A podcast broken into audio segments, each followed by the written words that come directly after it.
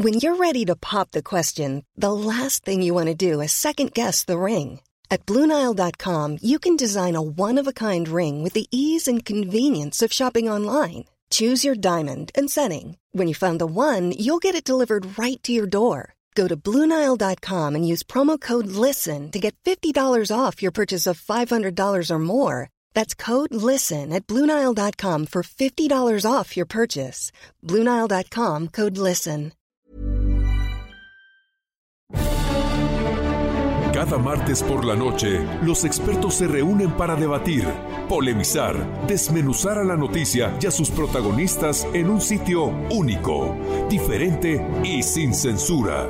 Esta es la mesa de análisis a fuego lento, bajo la conducción de Alfredo González Castro, por El Heraldo Radio. Iniciamos.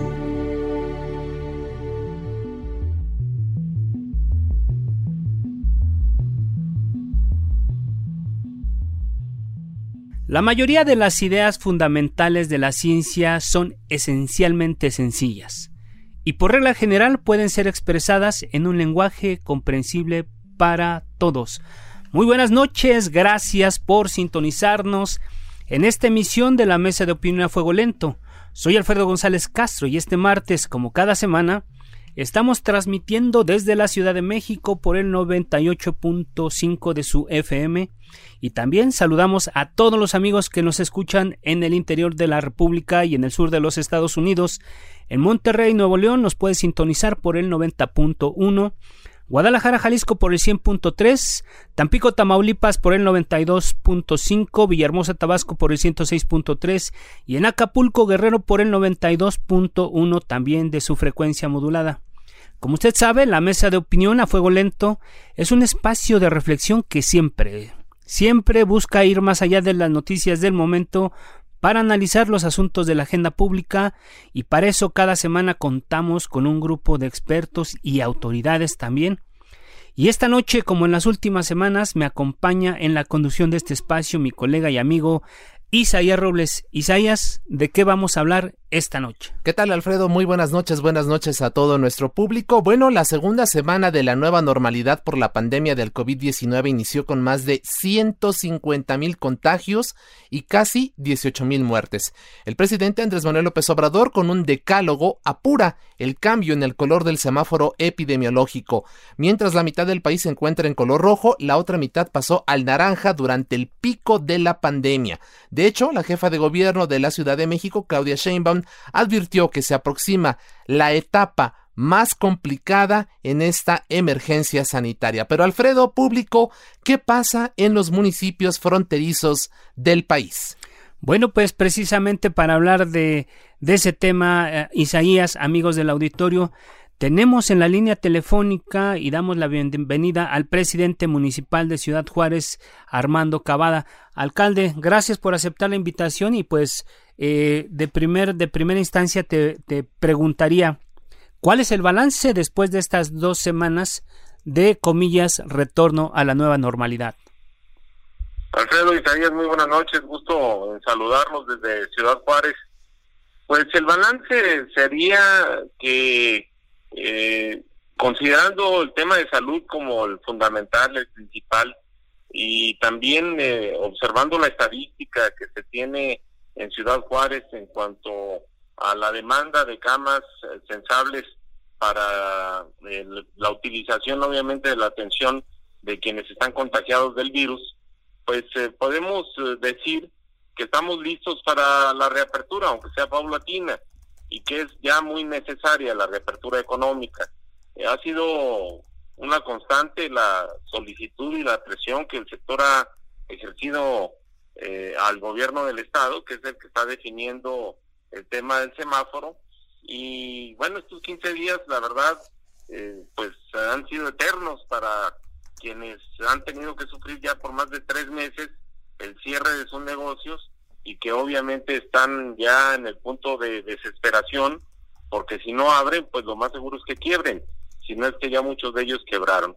Así que estos últimos 15 días, pues han sido de un esfuerzo por parte de los fronterizos para evitar la movilidad, para evitar el contagio en lo posible y, y así pues poder eh, pasar del semáforo rojo al semáforo naranja. Así es. Señor alcalde eh, Armando Cavada, ¿nos puede usted dar los detalles últimos que tienen sobre cuántos casos confirmados hay en ese municipio y cuál es el número de decesos, así como la ocupación hospitalaria? Sí, las defunciones hasta el registro de ayer que nos ofreció el gobierno del estado eran 388 aquí en la ciudad. Eh, contagios eh, apenas eh, sobrepasábamos los 2000. Eh, la, ocupación hospitalaria anda alrededor del 42% de las camas sensables. Pues son los datos fundamentales de aquí de la frontera, que si bien es cierto, es la ciudad que trae más problemas en el estado de Chihuahua, pues no nos podemos comparar con problemas tan graves como el de Tijuana o el de Mexicali, que también son ciudades fronterizas. Justo, justo eso es lo que le iba a preguntar, señor alcalde Armando Cavada. Eh, a ustedes, por el flujo, por el flujo de, mm, de mercancías, por el flujo que hay, el intercambio comercial que hay con Estados Unidos, el, el impacto con ustedes no se ha visto tanto como en otras ciudades. ¿A qué se debe esto? Bueno, hemos trabajado muchísimo los tres niveles de gobierno nosotros hemos hecho la parte que nos toca. Eh, tenemos programas como por ejemplo el alimentario, en donde hemos entregado de manera extraordinaria más de 100 mil eh, despensas casa por casa eh, para tratar de que la gente no salga de su casa. obviamente se aplicaron los decretos de movilidad para evitar la movilidad en la ciudad. Hemos sanitizado la ciudad entera por tierra y por aire. Se contrató el equipo de un helicóptero para estar rociando toda la ciudad con hidroclorito de sodio y con esto nos ha ayudado a evitar el objetivo principal y que fue el que se nos planteó de origen tanto por el gobierno federal como por el gobierno del estado, que era evitar el colapso del sistema de salud, tanto privado como público. Hemos logrado el objetivo, evitar este colapso y tener imágenes como las que se vivieron en Italia, en España, en Ecuador, eh, en donde nosotros teníamos el riesgo, por supuesto, porque todos sabemos de las deficiencias que, que nuestro sector salud tiene, pero que afortunadamente, en base a, estar atendiendo, el evitar el contagio y el eh, tratar de atenuar eh, la curva de, de, la presentación de contagio masivo, pues con eso hemos logrado ese objetivo, evitar pues que se colapsen los hospitales y, y pues tener eh, cantidades impresionantes de defunciones, ¿no? Toda, toda defunción, cada muerte es lamentable, sin duda, pero la, afortunadamente no estamos viviendo lo que se vivió en otros países. Claro. Eh, alcalde, en estos momentos, ¿en qué color se encuentra del semáforo epidemiológico eh, Ciudad Juárez? ¿Y considera usted que ya, ya rebasaron el tope, ya llegaron al pico de contagios, estamos en la meseta? ¿Cuál es la situación de, de Ciudad Juárez en este momento? Bueno, el gobierno del estado acordó con el gobierno federal dividir en dos el estado de Chihuahua y a nueve municipios, incluyendo Ciudad Juárez, en la parte norte nos dejaron en color rojo esta semana. El resto del estado pasó a color naranja. Pero recuerden ustedes que Ciudad Juárez representa el 42% de la población del estado, pues es eh, la ciudad más grande, la más importante. El eh, gobernador ha dicho que si los eh, eh eh, lo que se está analizando, los distintos rubros siguen en el mismo sentido, a la baja, eh, también considerando que la pandemia llegó ya a su punto máximo en esta región, pues eh, el próximo lunes 22 podríamos pasar al color naranja. Pues yo espero obviamente que todo esto, esto esté soportado en base a la estadística de lo que aquí se está viviendo y yo creo que el tema de la utilización de camas es fundamental para saber qué tanto y qué tan grave es el problema. Eh, me parece que vamos en el sentido correcto y que efectivamente ya vamos de bajada. Dos cosas, alcalde. Eh, usted dio positivo eh, a principios de mayo por, de COVID-19. ¿Cómo se encuentra su estado de salud en este momento? Muy bien, ya lo superé. Fui asintomático, afortunadamente. Eh, a, mí me lo detectan porque me hago la prueba después de que uno de mis colaboradores cercanos resultó positivo y efectivamente resulté positivo, guardé mis 17 eh, días prácticamente aislado, eh, trabajando desde mi recámara, eh, con todos los pendientes que se tenían aquí en la administración y afortunadamente no tuve síntomas. Tan es así que me he hecho ya tres pruebas adicionales en donde he resultado negativo y me he hecho también la prueba IgG, en la que es eh, la prueba rápida, ahí me aparecen ya los anticuerpos. A mm. partir de ahí decidí eh, donar plasma, fui la semana pasada al banco de sangre aquí en Ciudad Juárez para ayudar cuando menos a una persona o a más, las que se pueda en el tratamiento este que se está utilizando y que al parecer tiene éxito. alcalde, muchas gracias. Eh, ya para ir finalizando esta, esta participación, ¿cuál es la situación en la que se encuentran actualmente las maquiladoras y toda la gente que labora en esos espacios? ¿Qué está pasando con ellos? Bueno, aquí de las 320 plantas, eh, prácticamente el 55% se dedica al ramo automotriz, el otro otro 30% se dedica a, cuestiones esenciales de los sectores esenciales, así que está reabierto prácticamente el 85% del sector industrial, aunque limitado al 30% de su personal. Si eh, pasamos al semáforo naranja, pues obviamente ya podremos pasar a cuando menos el 50% del personal y esto irá reactivando poco a poco la economía de los fronterizos. ¿Cuántas de cuántos eh, trabajadores estaremos hablando que ya están en este en esta situación del 30% que está ya trabajando? Y también preguntarle alcalde cuántos empleos se perdieron durante estos tres meses en que duró el confinamiento. Bueno, para Ciudad Juárez se habla de alrededor de 18 mil empleos, entre 18 mil y 20 mil empleos. Eh, ¿Cuántos están trabajando? Pues, pues prácticamente 100 mil personas ya están trabajando en, la, en el sector industrial. Eh, son los datos que tenemos hasta ahorita. Ah, a ¿Estos 18 mil y 20 mil son los que, los que ya están trabajando o los que se perdieron? Los que, se... perdieron. Ah, se perdieron. Son alrededor de 100 mil. Ah, ok, muchas gracias, alcalde. Pues un mensaje final para, para los radioescuchas, para la gente que nos escucha allá en, en Ciudad Juárez, alcalde. En Ciudad Juárez y en cualquier parte de la República, agradecido por, esta, por la entrevista.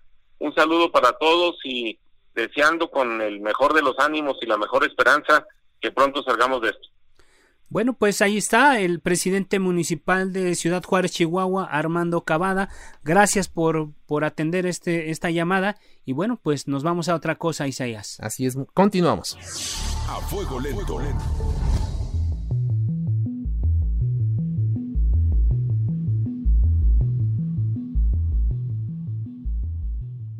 Bien, pues ya escuchamos al presidente municipal de Ciudad Juárez y ahora para analizar la situación que vive allá la ciudad de Tampico, Tamaulipas, donde usted nos puede sintonizar por el 92.5 de su FM, se encuentra con nosotros en la línea telefónica su alcalde Jesús Nader.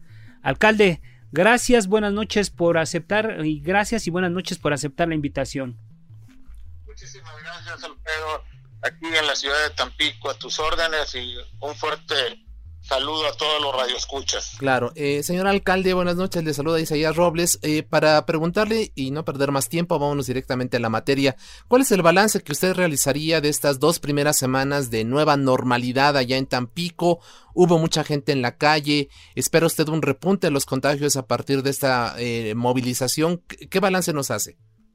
Mira, en el municipio de Tampico, Tamaulipas, hemos sido el día de hoy muy cuidadosos en este proceso de aislamiento social y de un retorno a la nueva normalidad, porque pues con el fin de exponer lo mínimo posible siempre la ciudadanía a un repunte de contagio.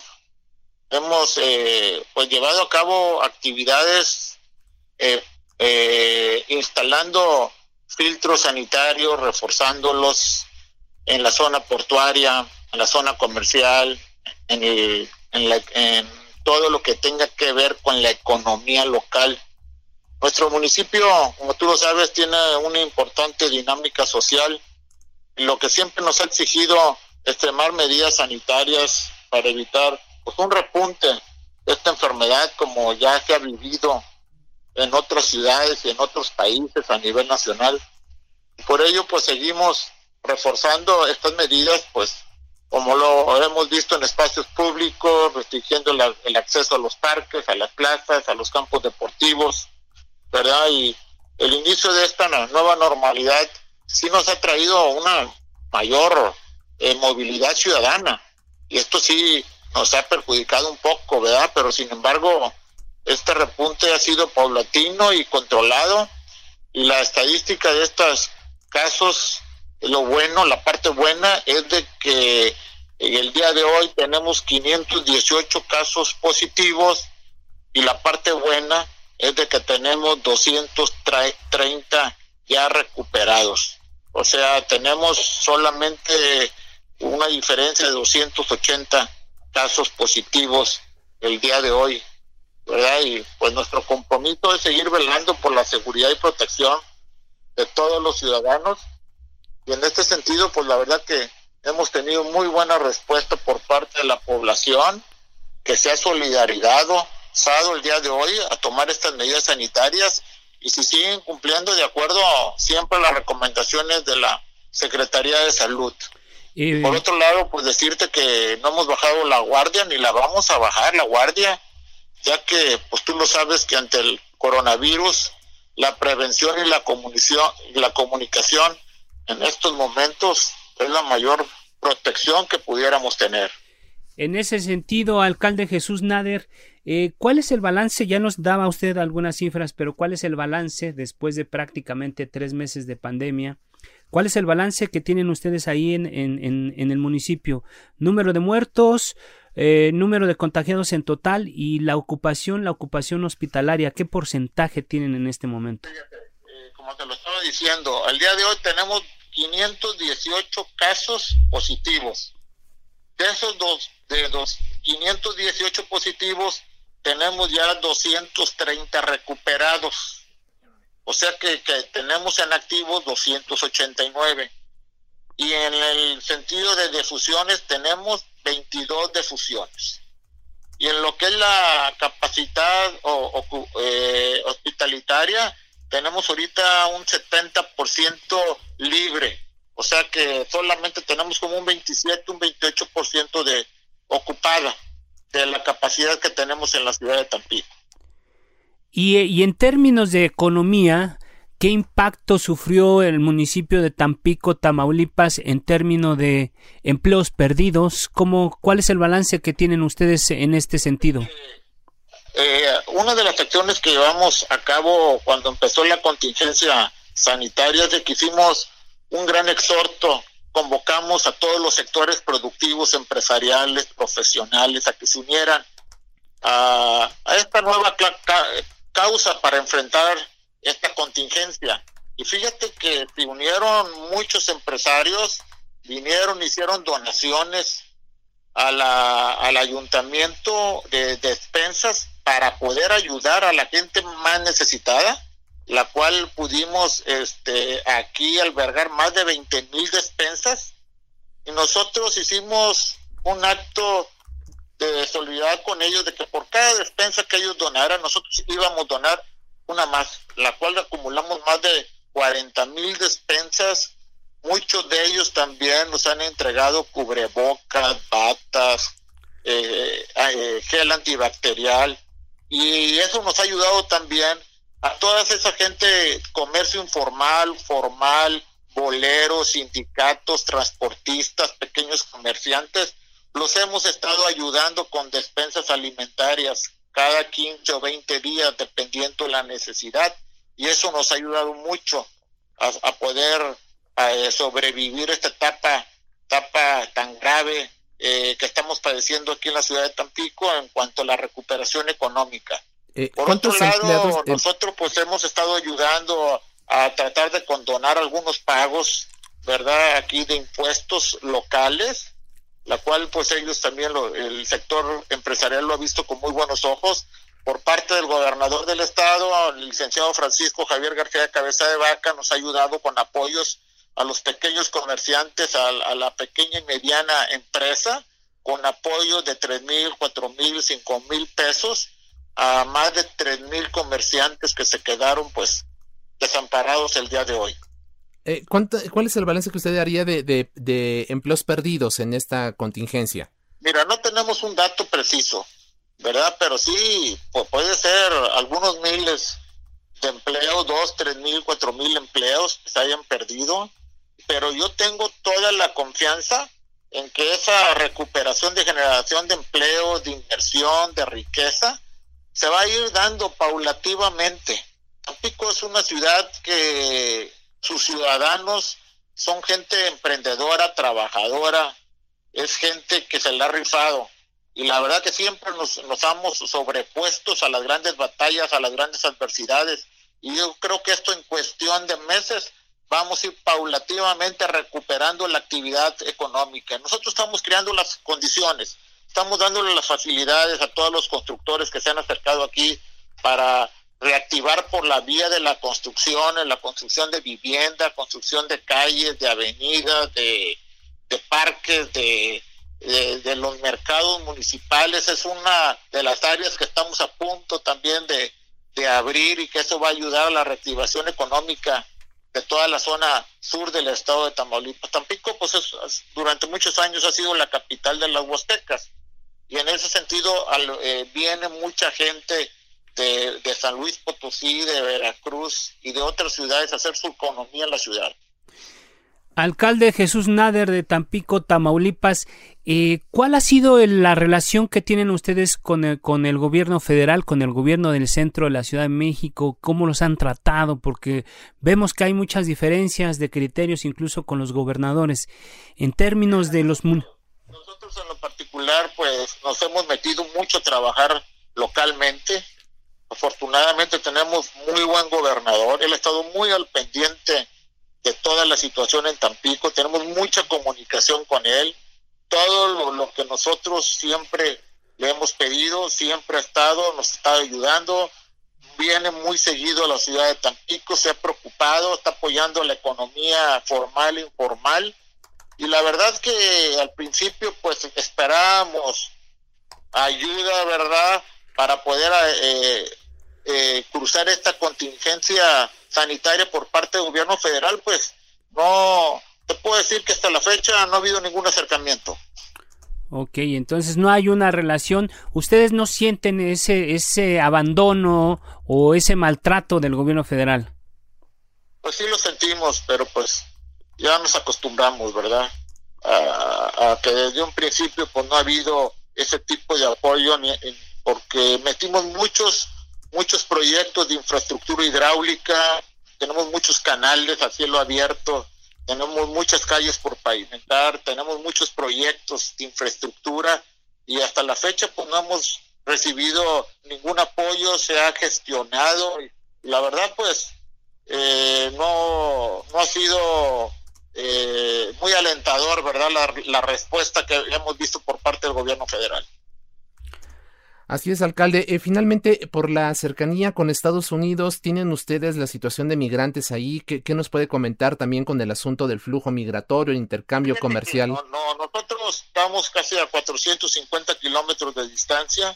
Los municipios que creo yo que sí tienen este problema son municipios como el de Matamoros, Reynosa y Nuevo Laredo, ¿verdad? Pero afortunadamente nosotros aquí lo, único que, que hemos puesto mucha atención son los cruces de lanchas del gentes vecinos del municipios aladeños a Tampico, que a nosotros nos divide el río Pánuco con el estado de Veracruz, y todos los días pues cruzan entre 15 20 y 20 mil personas, vienen de allá para, para a la ciudad de Tampico trabajar, y lo, lo que hemos hecho ha sido reforzar los filtros sanitarios a las entradas y salidas de toda esa gente.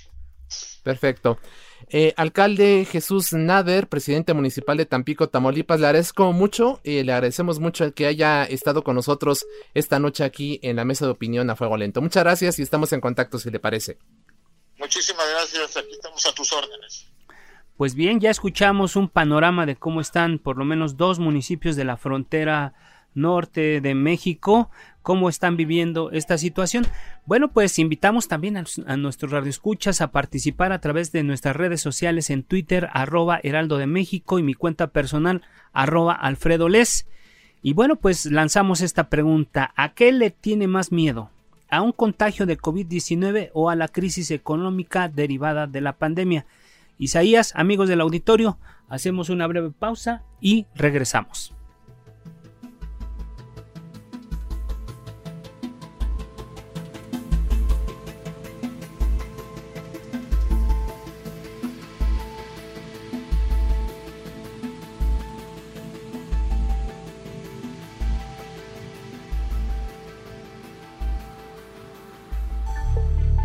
Sigue la polémica por El Heraldo Radio, con los que saben de política y la desmenuzan, en la mesa de análisis, a fuego lento, lento. con Alfredo González Castro. Regresamos.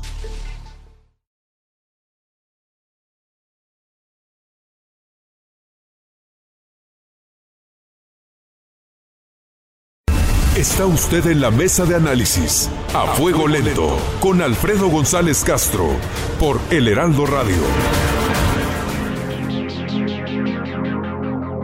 Volvemos a la mesa de opinión a fuego lento. Les recuerdo que estamos transmitiendo desde la Ciudad de México por el 98.5 de su frecuencia modulada y además que nos puede sintonizar también en el Estado de México por el 540 de la amplitud modulada, en Tijuana, Baja California por el 1700 y en Texas también, allá en el sur de los Estados Unidos nos puede escuchar por el 91.7 de FM en McAllen y 93.5 en la ciudad de Bronzeville. Acá de este lado de la frontera en Piedras Negras nos puede sintonizar por el 100.9 y 92.9 de Ciudad Acuña, Coahuila. Y bueno, Isaías, Ahora le vamos a dar un poquito de vuelta al tema y vamos a hablar de cosas muy, muy importantes e interesantes. Cuéntanos, Insay. Así es, así es, Alfredo. Eh, ahora se encuentra en la línea telefónica el doctor Juan Humberto Sosa Azuela.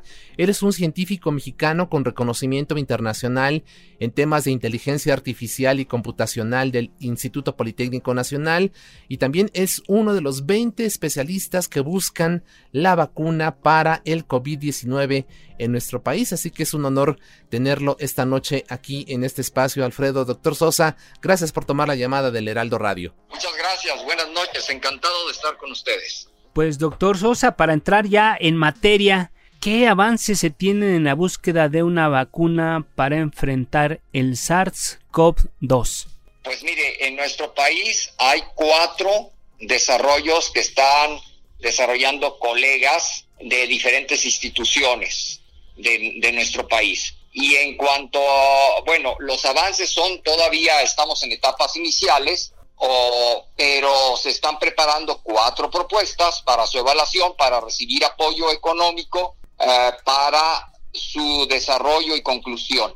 Entonces se, se esperaría que en un lapso no mayor de, de 12 meses, eso es lo que se espera, se tuviera ya una vacuna em, apropiada para el, para el mexicano.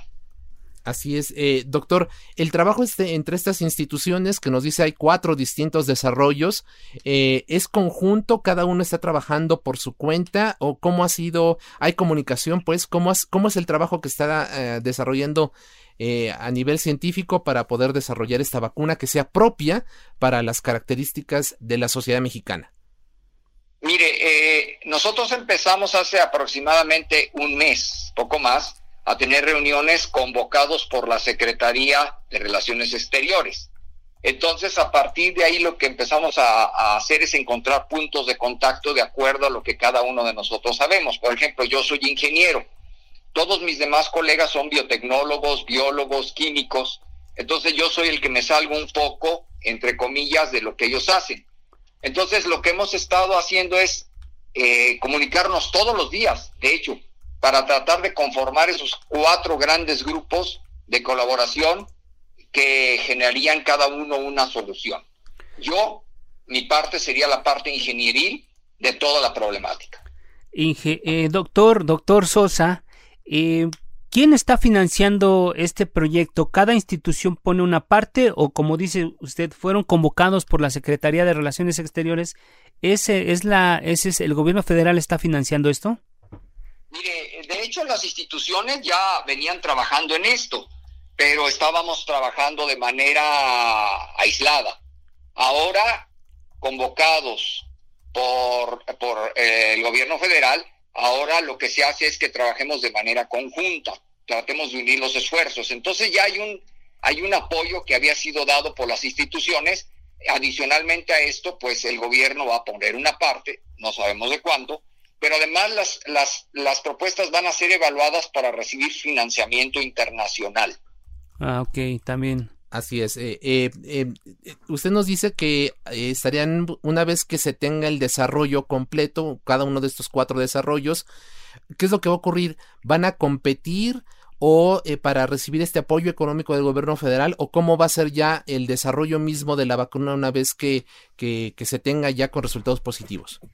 Va a ser a dos niveles. A nivel nacional, pues el, el dinero va, va, a estar en una bolsa que va a apoyar, entiendo yo, esos cuatro proyectos. Sin embargo, a nivel internacional se proponen cuatro, ah, ah, se hacen cuatro propuestas porque se espera que al menos quede una. ¿Por qué? Porque esas propuestas estarán compitiendo a nivel mundial. Entonces, imagínese usted el número de propuestas que va a haber. Claro. Eh, pero eh, además de, nos, nos comenta usted que esta tendría la particularidad de que respondería a las condiciones eh, de salud de los mexicanos, a nuestra complexión, a nuestros genes, en fin, ¿no? O sea, independientemente de que haya desarrollos a nivel internacional, lo cierto es que esta sería, digamos, una vacuna propia para la situación social de la población mexicana. Efectivamente porque una vacuna que, se, que puede funcionar para el tipo de persona europeo o chino, no necesariamente va a funcionar con la misma eficiencia y eficacia en el mexicano. Por lo tanto, se tiene que encontrar una vacuna con sus asegúnes, ¿verdad? Ah, propia para el, el tipo mexicano.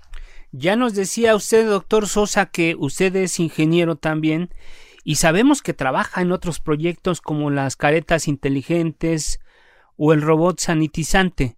¿Qué nos puede comentar de, estos dos proyectos que suenan muy, muy interesantes? Pues mire, en realidad son tres. Le cuento rápidamente. Uno es un robot sanitizante, el cual utilizará luz ultravioleta. De hecho, ya estamos en pruebas iniciales para poder sanitizar corredores, este, baños sanitarios, habitaciones vacías y será teleoperado. Este robot lo estamos desarrollando entre, entre colegas del Instituto Politécnico Nacional y del Tecnológico de Estudios Superiores de Catepec. Ese es un desarrollo que esperamos entregar en unos ocho, ocho semanas. Los otros dos son los siguientes. Uno es un sistema de monitoreo en el hogar Aquí lo que queremos es una careta eh, con sensores y además un guante.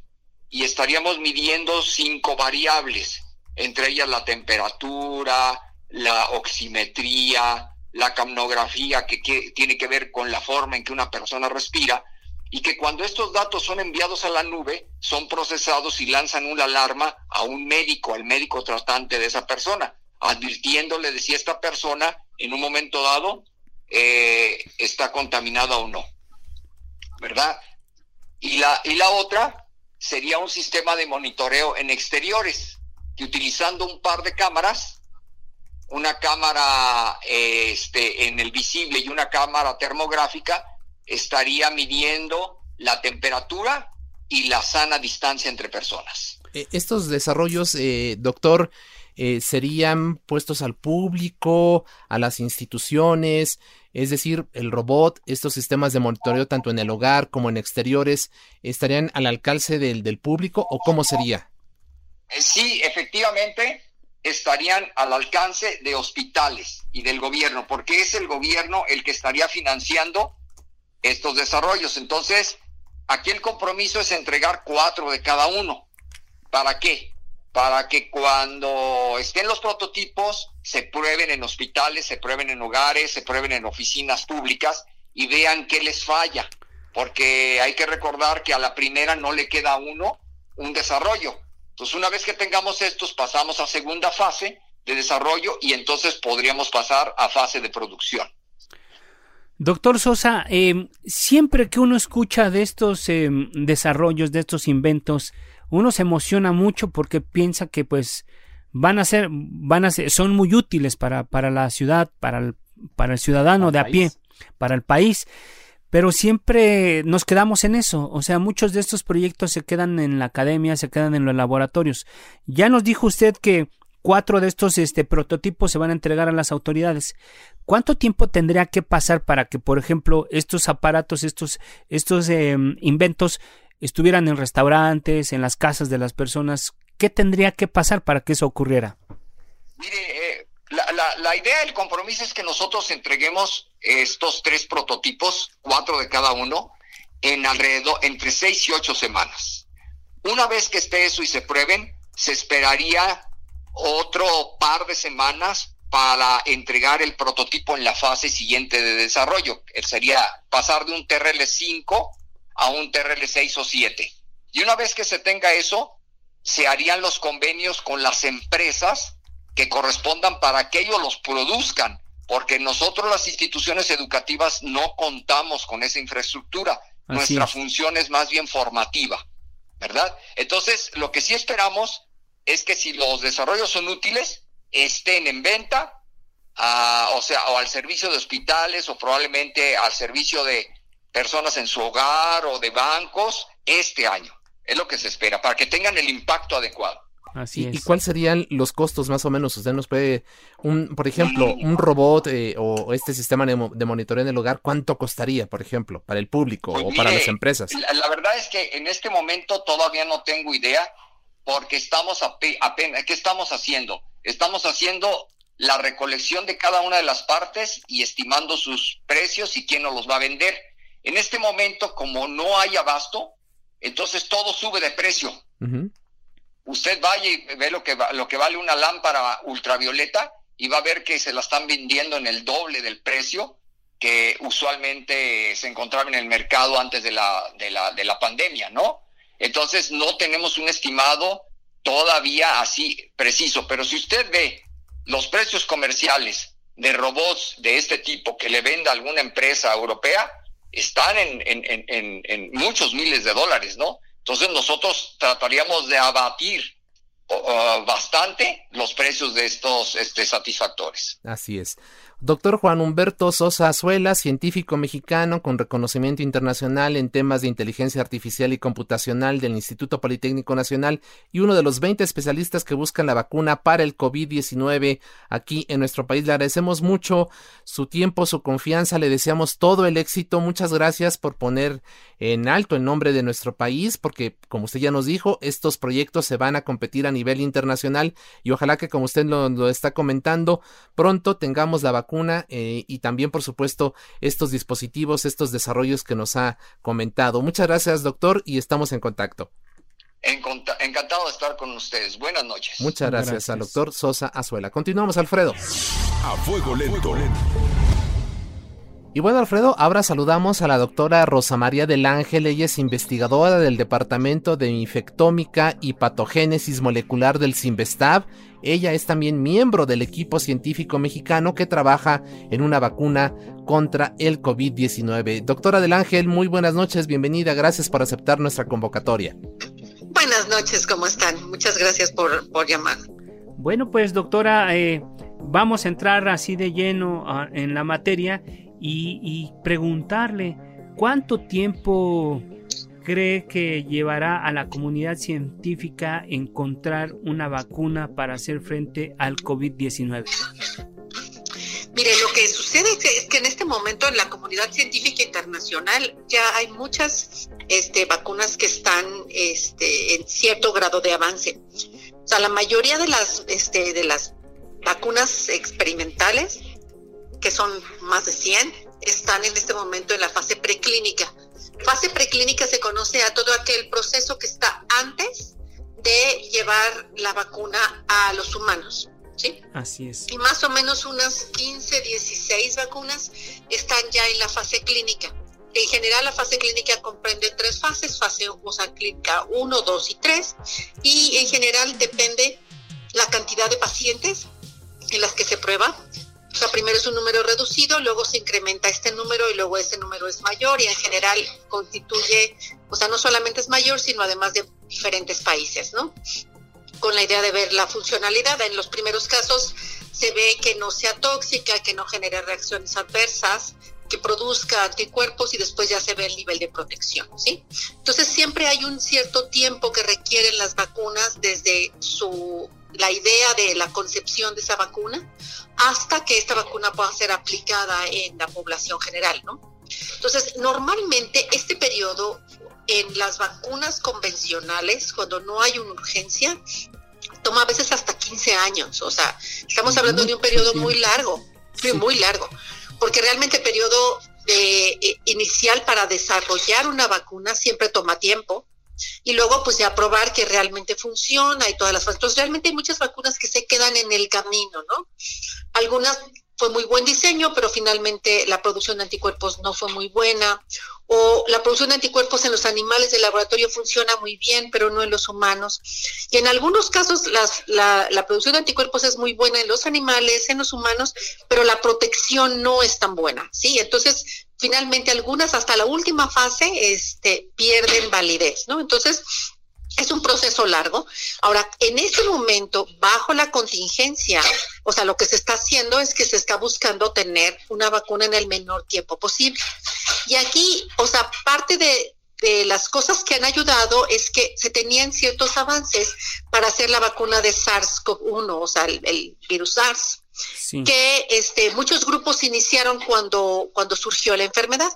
Y entonces, debido al parecido que existe entre SARS-CoV-1 y SARS-CoV-2, pues se están usando algunas estrategias que ya se tenían implementadas para SARS-CoV-1 o para vacunas generadas contra otros virus, con la idea de tener una puesta en marcha de esta vacuna mucho más rápido. Por esa razón, o sea, el proceso de aceleración, o sea, ha sugerido que pueda tomarse entre 12 y 18 meses desde el inicio de la experimentación. Y una pregunta que siempre se hace también la gente, perdón que la interrumpa, doctora Rosa María del Ángel, es...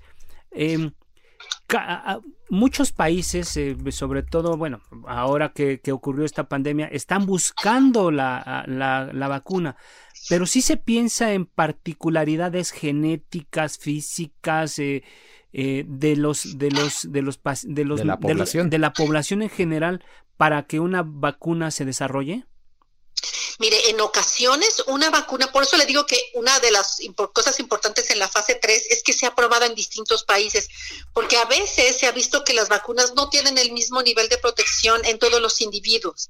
O sea, sí hay ciertas diferencias genéticas poblacionales que son importantes, ¿sí?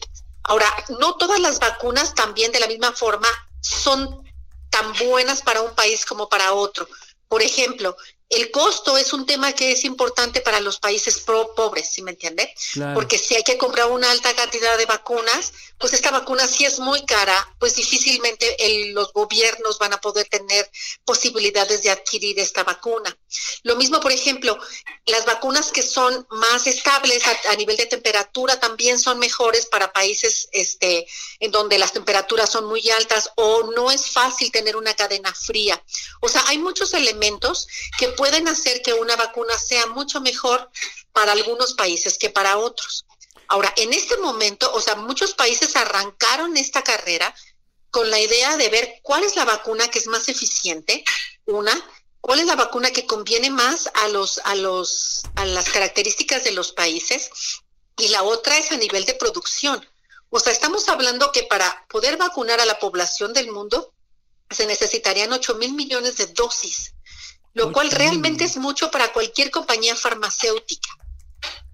Entonces, siempre es importante tener más de un lugar en donde puedan tenerse acceso a las vacunas, ¿no? Claro, el, otro tema es el, el asunto de, de, cómo se va a distribuir a nivel mundial y una, una cosa adicional es el tema de quién, quién se adueña de la, de la patente cuando se desarrolla un, una, una vacuna para, un, para hacer frente a una pandemia como esta, doctora? Es que depende, o sea, por ejemplo, en el caso de que la vacuna sea producida por una compañía farmacéutica, que en la mayoría de los casos esto es lo que ocurre, porque finalmente, si usted se da cuenta, lo que yo le hablaba de las diferentes fases implica tener una buena cantidad de recursos para poder poner esta vacuna en distintos individuos y estudiar la manera en que la vacuna se comporta en estos individuos.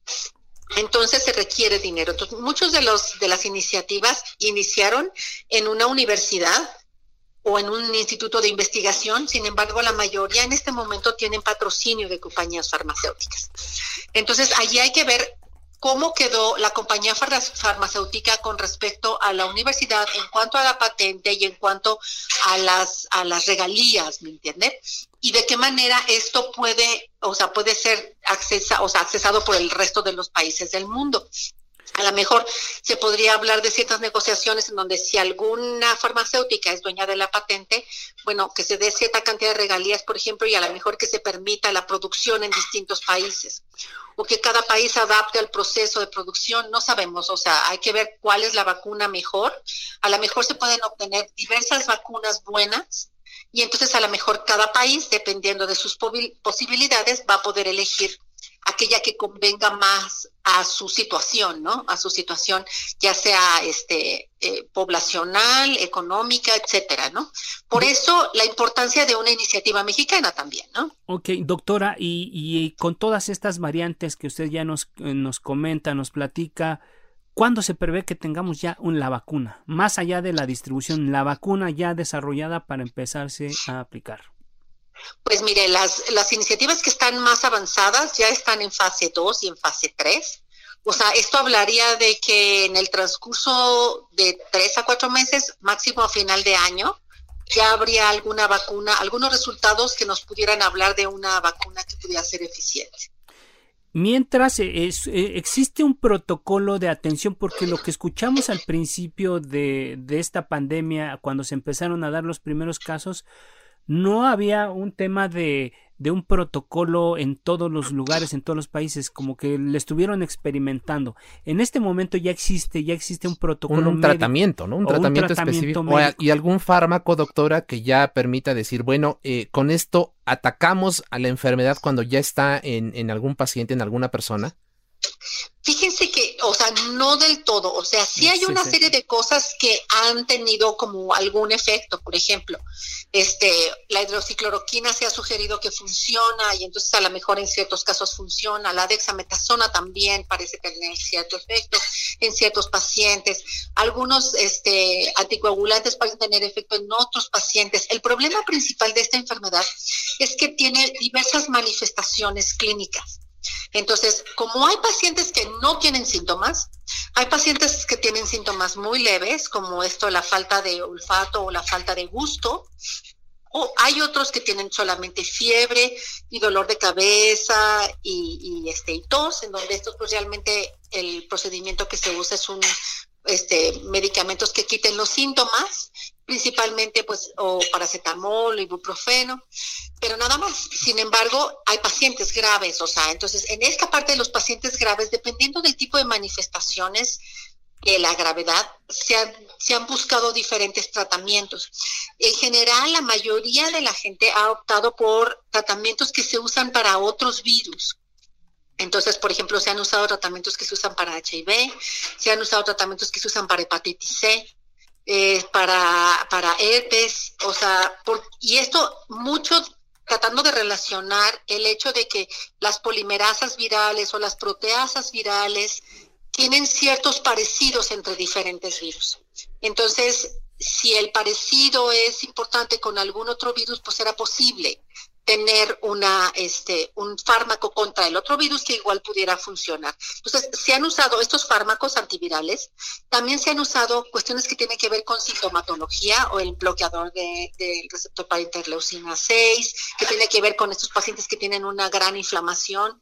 Entonces, se han usado diferentes estrategias, algunas parecen funcionar mejor para unos pacientes que para otros, pero mucho ha sido como prueba y error, ¿no? O sea, y información que pasa de algunos médicos de otros países que finalmente tuvieron mejores resultados con un tipo de protocolos que con otros, ¿no? Así es. Doctora Rosa María del Ángel, investigadora del Departamento de Infectómica y Patogénesis Molecular del CIMBESTAB, miembro del equipo científico mexicano que trabaja en la elaboración de esta vacuna contra el COVID-19. Le agradecemos mucho el que haya estado con nosotros esta noche y por supuesto vamos a estar muy pendientes, si usted nos los permite, de los avances que tengan ustedes en estos desarrollos. Muchas gracias, doctora. Claro que sí, hasta luego, que esté muy bien. Bueno, pues eh, ya escuchamos a los científicos, Isaías, amigos del auditorio, ya escuchamos a los alcaldes. Y bueno, pues eh, ya llegamos prácticamente al final de este espacio, pero como decía un filósofo que no me acuerdo, Isaías, amigos del auditorio, la ciencia se compone de errores, que a su vez son los pasos hacia la verdad y la cura de algunos males. Bueno, pues Llegamos al final del espacio, Isaías. Así es, Alfredo, y agradecemos a quienes eh, hicieron posible el mismo, por supuesto a los alcaldes y por supuesto a los científicos que estuvieron con nosotros esta noche. Los invitamos también para que te acompañen, Alfredo, este jueves a las 10 de la noche a la mesa de opinión en comproducción con La Silla Rota y también agradecemos a quienes han hecho posible este espacio, Orlando Oliveros en la producción, Jorge Aguilar en los controles técnicos. Muy buenas noches, descanse, cuídese, quédese en casa, Alfredo. Quédese en casa. A fuego lento, lento, por El Heraldo Radio.